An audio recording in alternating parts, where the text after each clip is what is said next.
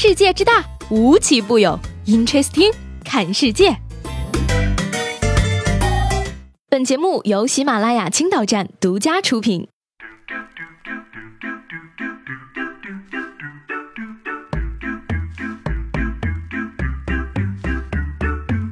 Hello，各位好，欢迎收听本期的 Interesting，我是西贝。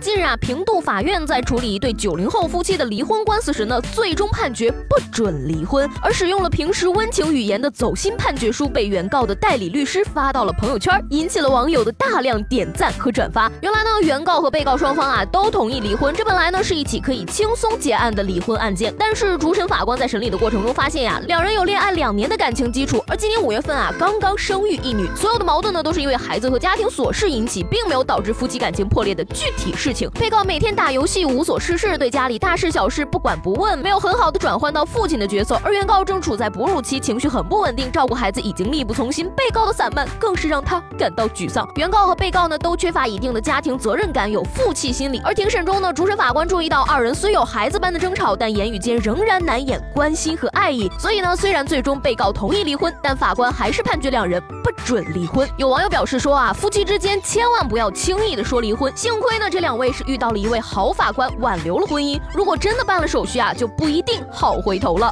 所以说呢，像这样的好法官如果多一些，构建和谐社会就会越来越容易。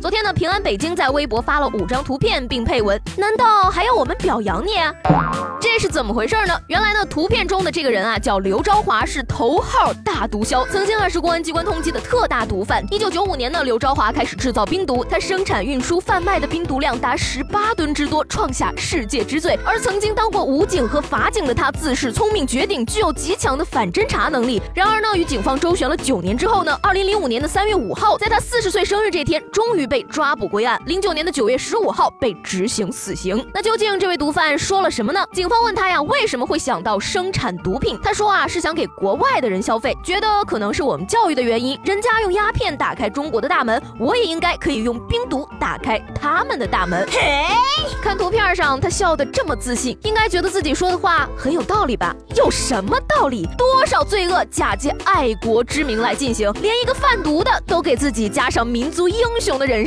了，醒醒吧！都说啊，人之将死，其言也善。我看您这不是言也善，而是梦还没醒吧。本月的十三号呢，南京大学仙林校区惊现两头野猪。保卫处的工作人员在得知情况后啊，急忙前往现场，但是呢，天色已晚，并没有找到这两头野猪。而有同学称呢，在下午四点半左右的时候，自己啊在天文台附近看到两只野猪跑下来，很快又跑回了山上。哟，这是谁的吹风机跑出来了呀？我是小猪佩奇，这是我的弟弟乔治。Amazing。不是我说啊，连野猪都成双成对上大学了，而你还是个单身。话说保卫处介入干嘛？应该让食堂介入嘛？同学们能不能吃上野生的放心猪肉，就看他跑得快不快了。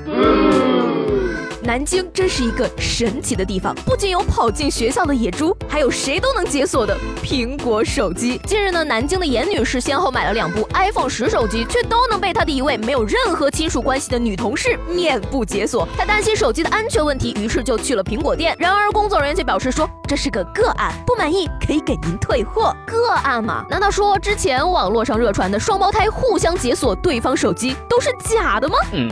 不过呢，每次看到这种新闻呀，我都会。抱着我的小灵通，忍不住偷偷的笑出声来。好了好了，知道啦，你有钱买两个 iPhone 叉哟。说到手机呢，近日沈阳大学城的多名大学生在乘坐公交车时手机被偷，民警啊在嫌疑人再次作案时将其抓获。而被抓之后呢，这个小偷表示说，对学生下手呢是因为他们比老年人承受能力强，岁数大的呀手机被偷了会上火的。说人话，因为老人机不值钱。哦呦，当我们佛系九零后好欺负的嘛？变相骂我，我听得出来的。我跟你讲，生气佛也有火的好吗？估计老人们听到这个消息会非常的感动，挤着早高峰的公交车美。滋滋的给小偷送去锦旗，上书四个大字：敬老尊贤。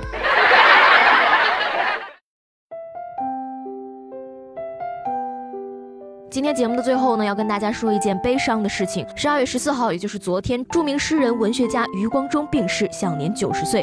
余光中有代表作《乡愁》和《白玉苦瓜》等。他出生于南京，九岁时日军侵略，在大屠杀前夕跟随母亲逃难，离开故乡，从事文学创作超过半个世纪。而一首《乡愁》在全球华人世界引发了共鸣。梁实秋曾经评价他：右手写诗，左手写散文，成就之高一时无两。而就在今年的四月份呢，某报纸记者曾经专访余光中。钟老先生，他和记者聊起家乡南京的时候呢，还秀了一口南京话，说希望有生之年能再回到家乡看看。酒入豪肠，七分酿成了月光，余下的三分笑成剑气，袖口一吐就半个盛唐。这句话呀，可以说在高中写作文的时候曾经盗用过几百次。先生这次也算是真的去寻李白了，与尔同销万古愁。乡愁不再是一方矮矮的坟墓，他终于可以和母亲团聚了。而在他去世的前一天，十二月十三日，也是国家公祭日，于先生的家乡迎回了三十万的英灵。而如今，希望他能魂归故里，给八十年前的故乡人讲讲这八十年间的锦绣年华。好了，那今天的 Interesting 就到这里了，我是西贝，下周见。